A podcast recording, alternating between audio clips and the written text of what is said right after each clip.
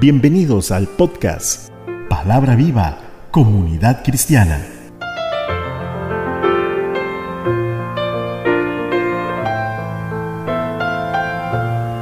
Gracias por el apoyo a su ministerio. Al estar escuchando este podcast, te deseo la mejor bendición para tu vida. Oro, Padre Santo, te pido sabiduría y entendimiento para comprender tu palabra, para que así cada uno de los escuchas logre mantenerse firme en tus caminos en tus caminos gloriosos establecidos por Cristo Jesús. Amén. Nuestro tema de hoy, poder de Dios. ¿Cómo puede un hombre mortal describir el poder y la habilidad de nuestro Creador? Muchos hombres a través de la historia han tratado de describir el poder de Dios, pero se les ha vuelto completamente imposible, porque Dios es tan poderoso, grande y vasto, que no existe una mente humana capaz de describir su grandeza y su poder. Cuando existen milagros de sanidad ante tal situación, hay quienes dicen fue un milagro, otros en su orgullo se quedan callados, pues sabe muy bien que en su pequeño conocimiento no hay una respuesta para tal acción. Otros declaran que es por el poder de algún creyente, pero se les olvida que nosotros solo somos sus instrumentos, que el del milagro es solo uno, y este es Dios, actuando por medio de su Hijo Jesucristo a través del Espíritu Santo. El poder de Dios no tiene límites. Clara es la palabra respecto a esto. Lucas 1.37, versículo precioso que hemos de mantener siempre en nuestra mente. Porque nada, nada es imposible para Dios. Y entre más conozcamos de su palabra, más logramos ver lo inmenso de su poder y de su gran gloria.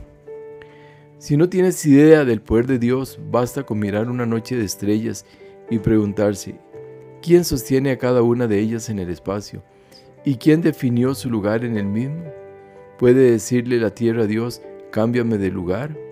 Su lugar fue establecido y solo Dios, si le placiera, pudiera cambiarla. Pero los principios que Dios estableció son respetados por la misma creación y se rigen por las leyes que el mismo Dios ordenó y estableció. Jeremías 10:10 nos dice, Mas Jehová es el Dios verdadero, él es el Dios vivo y Rey eterno, a su ira tiembla la tierra, y las naciones no pueden sufrir su indignación. Les diréis así, los dioses que no hicieron los cielos ni la tierra, desaparezcan de la tierra y debajo de los cielos. El que hizo la tierra con su poder, el que puso en orden al mundo con su saber y extendió los cielos con su sabiduría. A su voz se produce muchedumbre de aguas en el cielo, y hace subir las nubes de lo postrero de la tierra, hace los relámpagos con la lluvia y saca el viento de sus depósitos. Solo un paganismo puede crear falsas verdades, pues existe una sola verdad, y esa verdad es Dios mismo, el creador de todas las cosas. Temamos y no seamos necios al provocar a Dios, dando lugar a otro la gloria que Él, a Él que solo es de vida.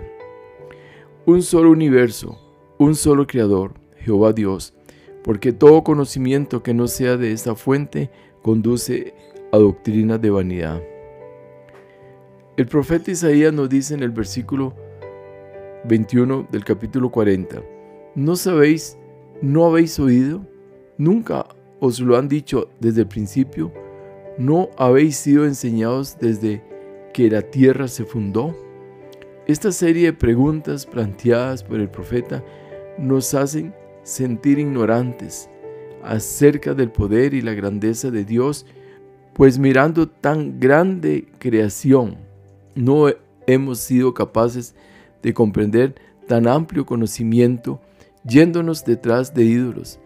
Lo que estimemos o amemos, temamos o esperemos más que a Dios, aunque no nos hagamos imágenes ni las adoremos, seguirán siendo ídolos, pues lo que estamos haciendo es poner todas las cosas al mismo nivel de Dios.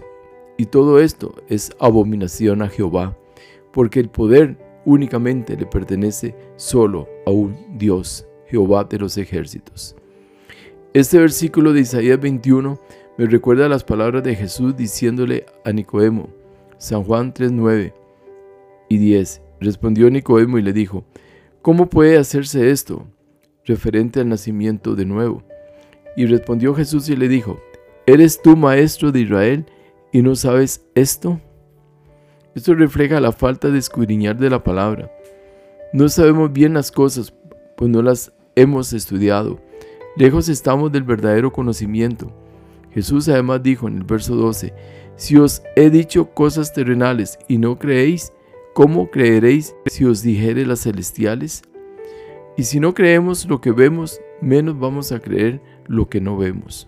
Aproximadamente 700 años antes de Cristo, el profeta Isaías escribió, Isaías 40, 22, Él está sentado sobre el círculo de la tierra, cuyos moradores son como langostas. Él extiende los cielos como una cortina, los despliega como una tienda para morar. Él convierte en nada a los poderosos, y a los que gobiernan la tierra hace como cosa vana. Esto demuestra que la tierra era redonda y sin embargo muchos siguieron creyendo que era plana, hasta que durante el modernismo provocó que se realizaran métodos para comprobar que la tierra era redonda, de acuerdo a las teorías heliocéntricas de Nicolás Copérnico. Y es lo mismo hoy en día, se hablan de la palabra y la gente no quiere creer, y esto sucede porque las cosas espirituales se creen por fe y no por vista, como está acostumbrada la humanidad. Los fariseos, saduceos, no aceptaban el poder de Cristo, eran testigos de grandes milagros, sin embargo, le insultaban diciéndole que su poder venía, de acuerdo a Mateo 12:24, dice, al oírlo decían, este no echa fuera a los demonios, sino por Belcebú, príncipe de los demonios. Y no solo los fariseos, también lo dijeron los escribas. Esto era un ataque directo al poder de Dios, pero solo refleja o reflejaba la ignorancia de un pueblo cuyos ojos y oídos espirituales no estaban activados para comprender la forma de manifestación del poder de Dios por medio de su Hijo Jesucristo, el que dijo, yo he venido a.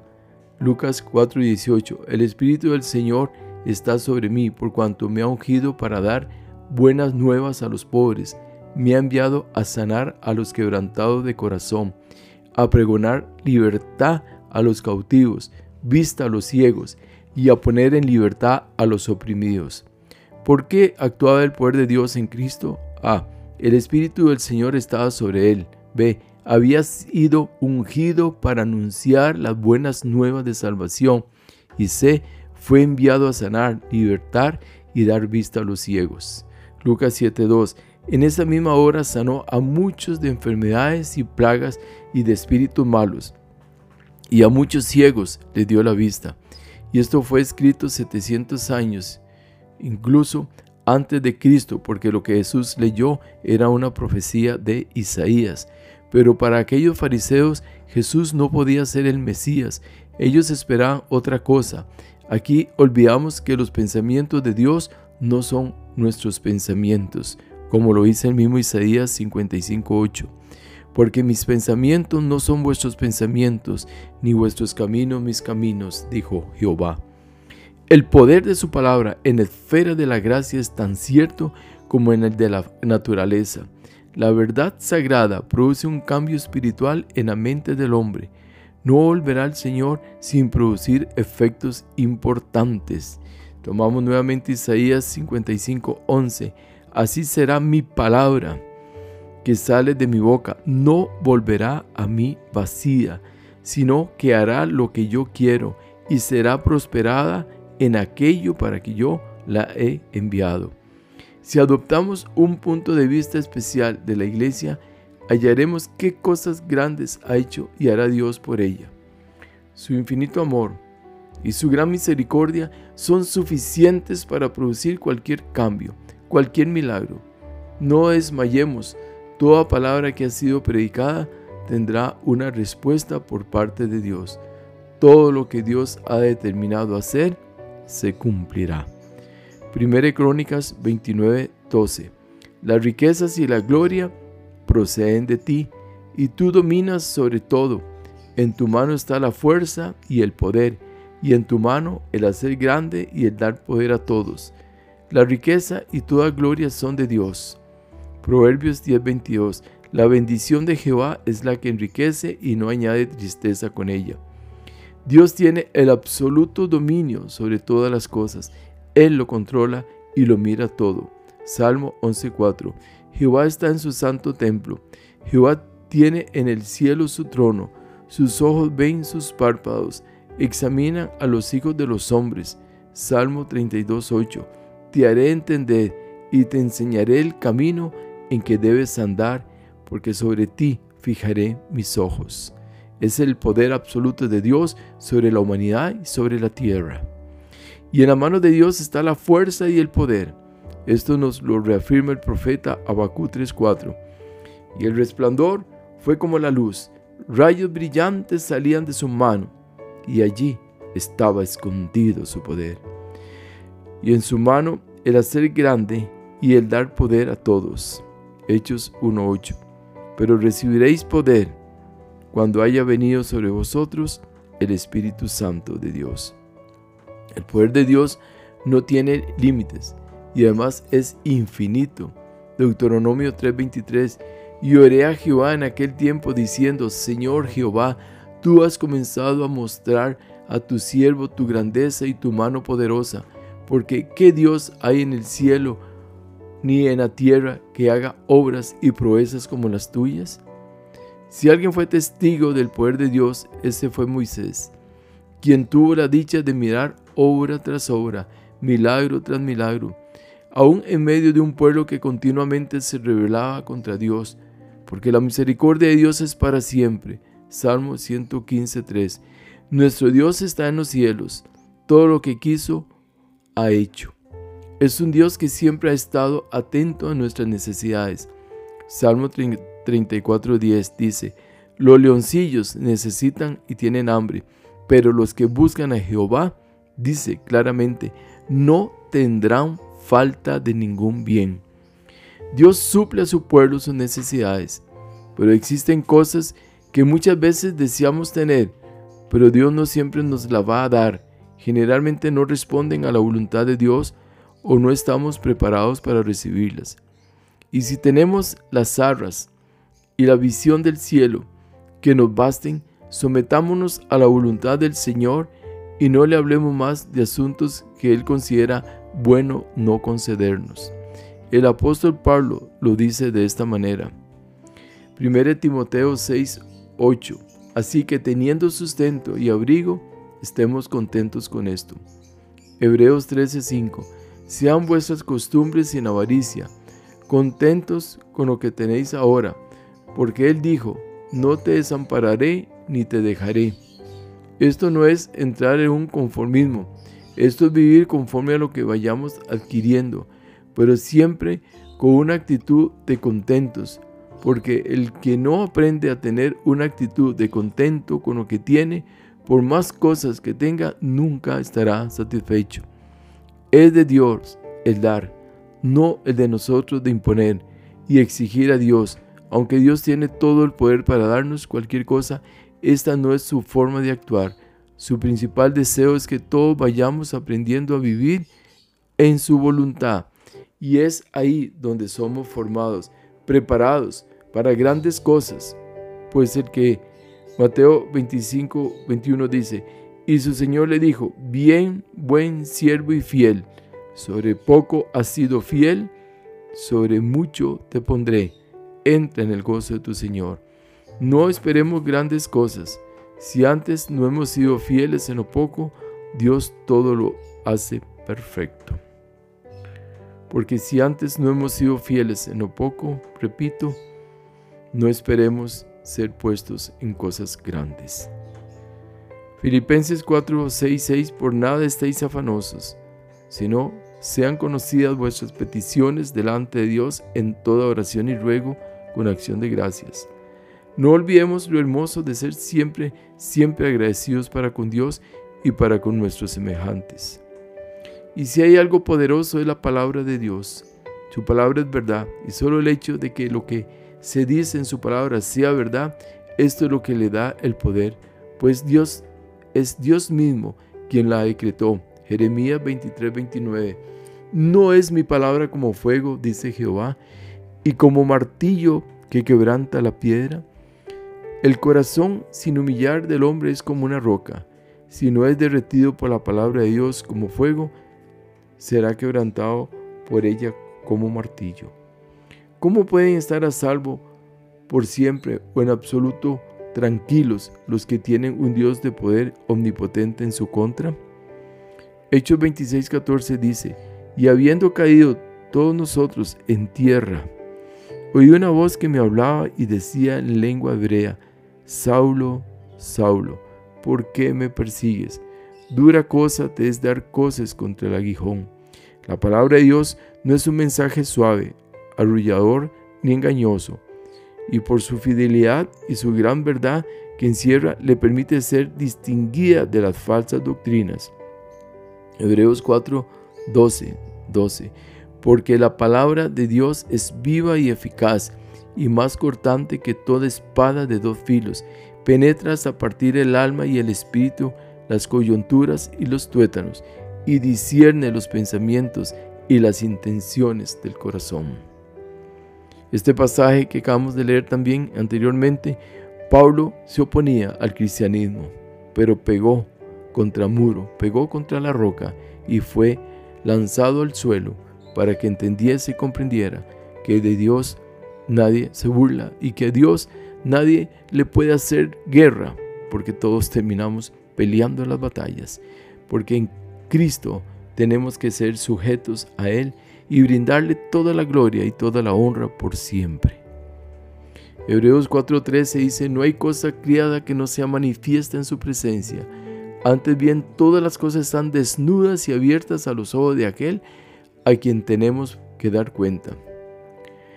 Matthew Henry con respecto a este pasaje nos dice que las sagradas escrituras son la palabra de Dios.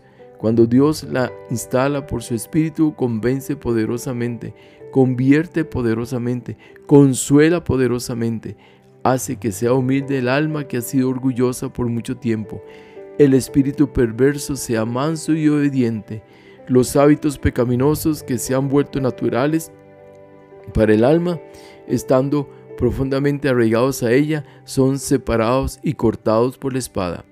Dejará al descubierto a los hombres sus pensamientos y propósitos, las vilezas de muchos, los malos principios que les mueven, las finalidades pecaminosas para las cuales actúan. La palabra mostrará al pecador todo lo que hay en su corazón. Y como hijos de Dios se nos ha dado el poder por medio de su Santo Espíritu.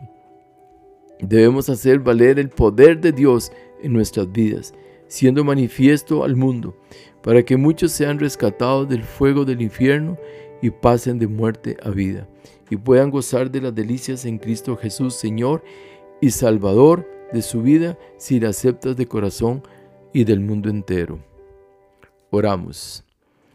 Te pido, Padre Celestial, que nos des el ser esforzados en el conocimiento de tu divina palabra, para poder comprender tus grandezas y tu glorioso poder. Enséñanos a mantenernos firmes y fieles a tus estatutos, preceptos y mandamientos, para así ser partícipes de tu poder y contrarrestar toda obra del enemigo.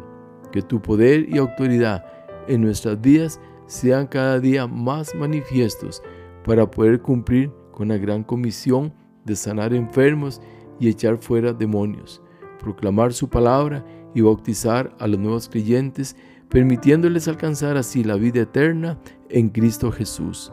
Todo eso te lo pido, Padre, en el nombre que sobre todo nombre Jesucristo. Amén. No olvides extender su bendición compartiendo este episodio con tus amigos, familiares, amistades, aún personas desconocidas.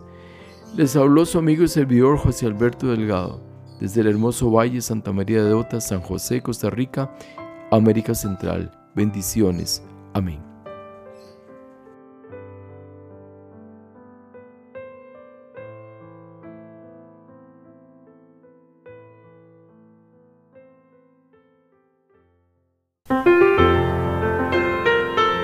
Muchas gracias por escuchar. Recuerde escribirnos al correo palabra viva comunidad cristiana arroba gmail.com.